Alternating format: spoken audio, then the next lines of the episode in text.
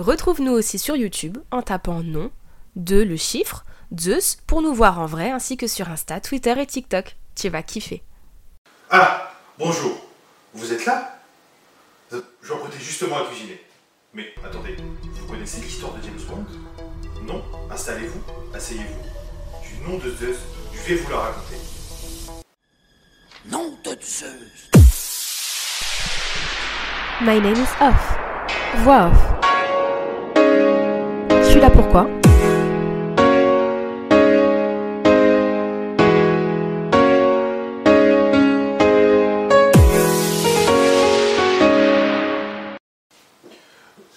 Vous savez que James Bond est l'œuvre d'un certain Ian Fleming, qui, grâce aux relations avec sa mère, devient reporter pour l'agence de presse Reuters.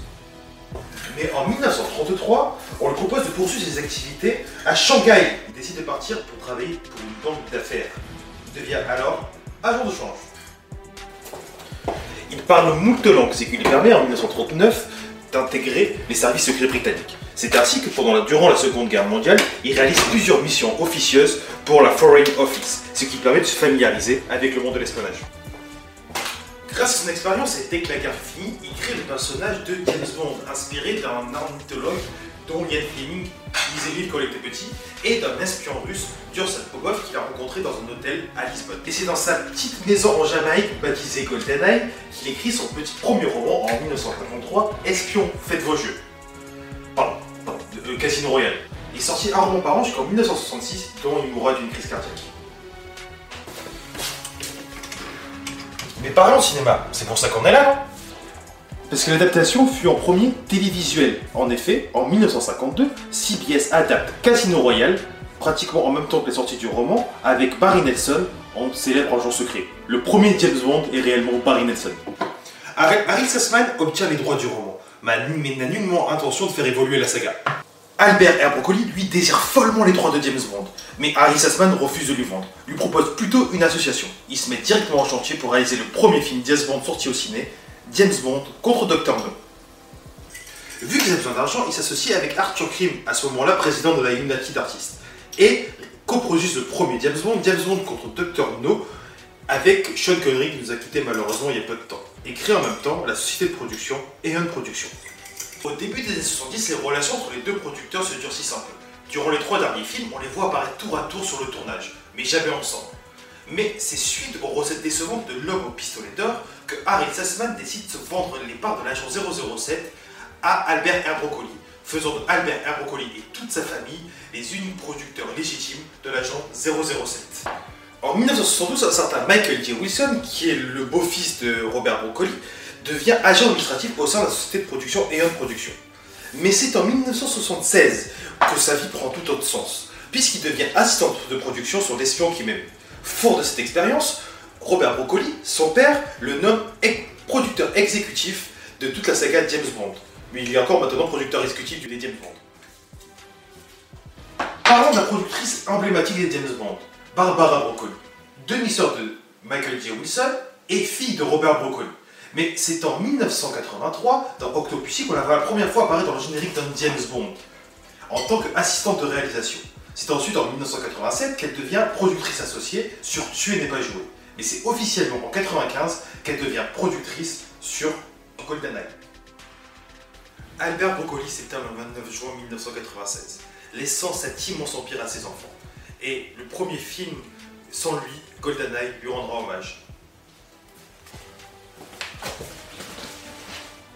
Attendez, attendez.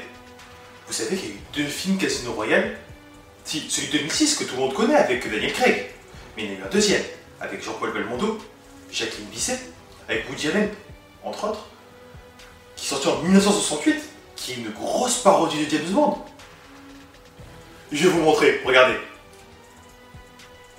Albert R. N'a jamais pu obtenir les droits du roman Casino Royale, ceci ayant été acquis précocement par la chaîne de télévision CBS, qui en fit un téléfilm en 54, comme je vous l'ai dit plus tôt, puis par le producteur Grigory Ratov, qui mourut en 1960 avant même d'avoir pu monter une nouvelle adaptation du roman. Sa veuve revendit les droits au producteur Charles K. Fedman, qui, voyant l'énorme succès des James Bond, produit entre-temps par Harry Sazman et Broccoli, entreprit de monter Casino Royale sur grand écran. L'acteur choisit au départ Sean Connery, mais ce dernier déclina le rôle, notamment à cause de contrat avec Sazman Libroconi. Le film aurait d'ailleurs dû se faire en collaboration avec les deux derniers, mais les négociations ayant échoué, Feldman décida de changer de projet et réécrire le film en donnant une tournure plus humoristique.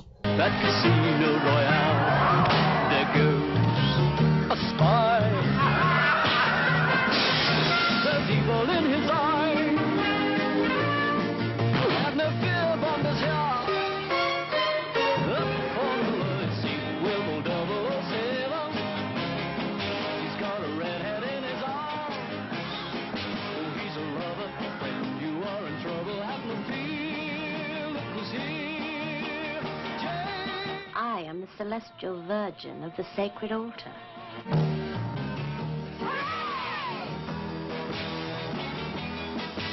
I'm the new secret weapon.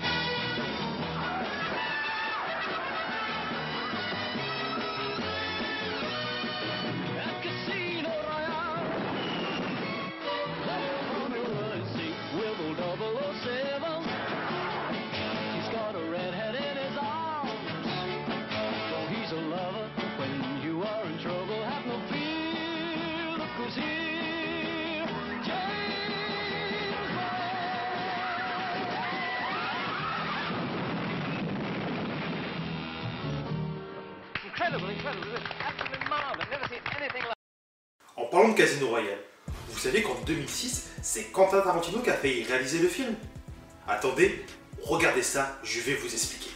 Tout démarre en 1997.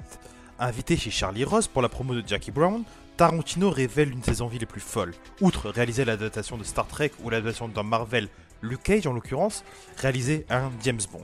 Et Casino Royale, la première aventure de James Bond. Avec son débit mitraillette habituel, le réalisateur de Pulp Fiction de Reservoir Dog pitch en direct sa version, expliquant qu'il voudrait faire dans l'esprit du bouquin, donc un Bond situé en 1964 dans lequel 007 tue Vesper en lui tirant dessus, puis appelle Control pour leur dire The uh -huh, uh -huh is dead. C'est pas vraiment ce qui est écrit dans le livre. Vesper, comme dans le film de 2006, se suicide, et que Control fait partie de The Man from Uncle, et que l'histoire du roman se situe en 1952, immédiatement tout le monde s'enflamme sur internet et tire à boulet rouge sur Eon Productions et leur film jugé à juste titre peu audacieux. Argument massu pour convaincre les producteurs, Tarantino estime qu'il pourrait réaliser le film pour 40 millions plutôt que les 100 millions habituels, en se concentrant sur le drame à huis clos, qui se joue autour de Baccarat au centre de l'histoire. C'est que très récemment que Chris Brosnan, acteur connu pour avoir incarné James Bond dans 4 films, fait cette surprenante révélation au magazine Esquire, dans le cadre d'une watch party de confinement, en direct de la maison de l'acteur à Hawaï. Il aurait, pu avoir le droit à un cinquième film avec l'agent secret britannique. La scène se déroule en 2004, après la sortie du film Kill Bill 2, un incroyable succès pour Quentin Tarantino. Il répond alors à des questions à la presse et prend aussi un rendez-vous avec Pierce Brosnan. Tarantino est un peu en retard. Finalement, quand Quentin Tarantino arrive, Pierce Brosnan est déjà un peu ivre. Ils poursuivent tous les deux à l'initiative du réalisateur sur des martinis aux pommes pour finir tous les deux bien alcoolisés. Dans tous les cas, le retard du cinéaste et les martinis apparaissaient comme un plan de Quentin Tarantino pour mettre Pierce Brosnan le plus à l'aise possible et le convaincre d'au moins de faire passer le message. Ordering apple martinis. Well, we were fairly snockered. I was fairly snockered. But he did. He was pounding the table, saying, You are the best James Bond. I want to do James Bond with you. And it's very close quarters in the restaurant. I said, Quentin, please, calm down, calm down. But you don't tell Quentin Tarantino to calm down. Why is that beeping? Anyway, he wanted to do James Bond. I went back to the shop and told them, but wasn't meant to be. No Quentin Tarantino for James Bond. L'histoire ne s'arrête pas là. Pendant la promo de Inglorious Basterds et après le succès de l'adaptation finale de Casino Royale, Tarantino commence à se répandre dans plusieurs shows télé en s'attribuant l'idée du film, que les producteurs lui auraient emprunté, sans même lui le rappeler pour lui dire merci ou lui offrir un café. Il disait auparavant que le film était infilmable. Puis la seconde d'après, j'en ai parlé, ils ont pris les droits et l'ont réalisé sans m'appeler. C'est grâce à moi que le film s'est fait, dit-il. Il n'a jamais rencontré les producteurs de Bond pour leur parler. Mais surtout, il fait l'abstraction d'une évidence. Si dans le passé le roman était jugé infilmable par Aeon Productions, c'était surtout parce qu'ils n'en avaient pas les droits et qu'il est de coutume lorsque les négociations sont en cours de minimiser l'importance d'un objet qu'on souhaite acquérir. Intéressant, non? Mais attendez, vous connaissez aussi l'histoire du véritable James Bond? Il se faisait appeler James Albert Bond. Il s'est installé à Varsovie le 18 février 1964 pour espionner des complexes militaires. Pour réussir sa mission, il s'est fait passer pour un archiviste travaillant au sein de l'ambassade britannique, une information qui n'avait pas échappé au service de contre-espionnage communiste, puisque l'employé de l'ambassade était dans leur fichier. Il faut dire que son nom passait difficilement inaperçu, même pour les communistes qui devaient avoir eu vent du film sorti quelques années auparavant.